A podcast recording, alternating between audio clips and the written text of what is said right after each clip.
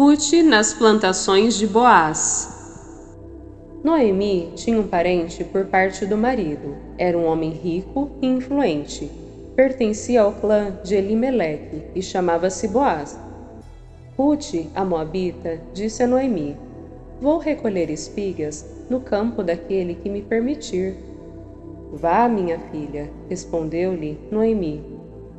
Então ela foi e começou a recolher espigas atrás dos ceifeiros.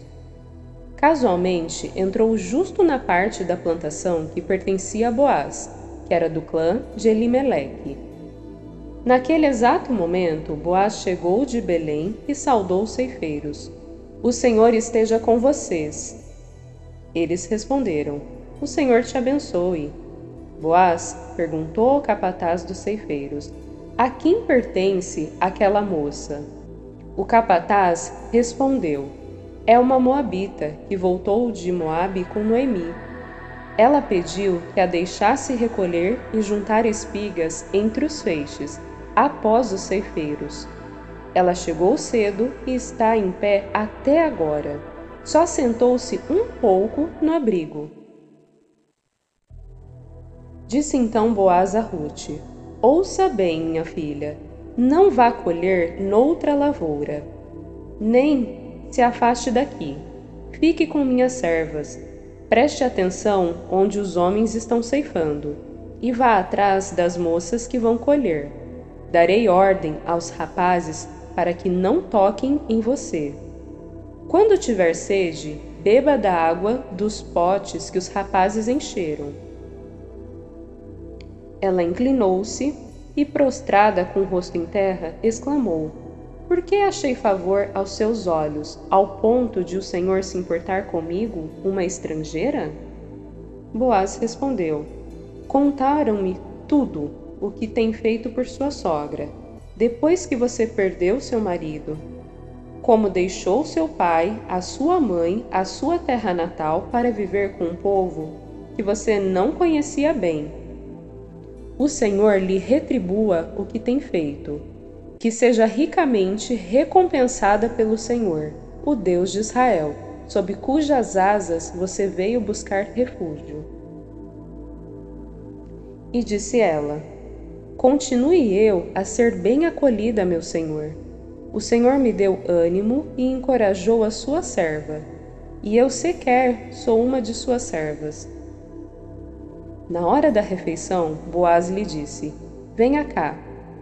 Pegue um pedaço de pão e molhe-o no vinagre. Quando ela se sentou junto aos ceifeiros, Boaz lhe ofereceu grãos tostados. Ela comeu até ficar satisfeita e ainda sobrou.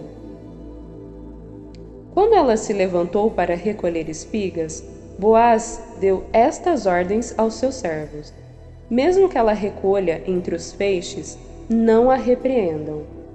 Ao contrário, quando estiverem colhendo, tirem para ela algumas espigas dos peixes e deixem-nas cair para que ela as recolha, e não a impeçam. E assim Ruth colheu na lavoura até o entardecer. Depois debulhou o que tinha ajuntado, quase uma rouba de cevada. Carregou-a para o povoado, e a sua sogra viu quanto Ruth havia recolhido, quando ela lhe ofereceu o que havia sobrado da refeição. A sogra lhe perguntou: Onde você colheu hoje? Onde trabalhou? Bendito seja aquele que se importou com você. Então Ruth contou à sogra com quem tinha trabalhado.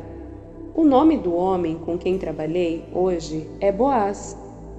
E Noemi exclamou: Seja ele abençoado pelo Senhor, que não deixa de ser leal e bondoso com os vivos e com os mortos.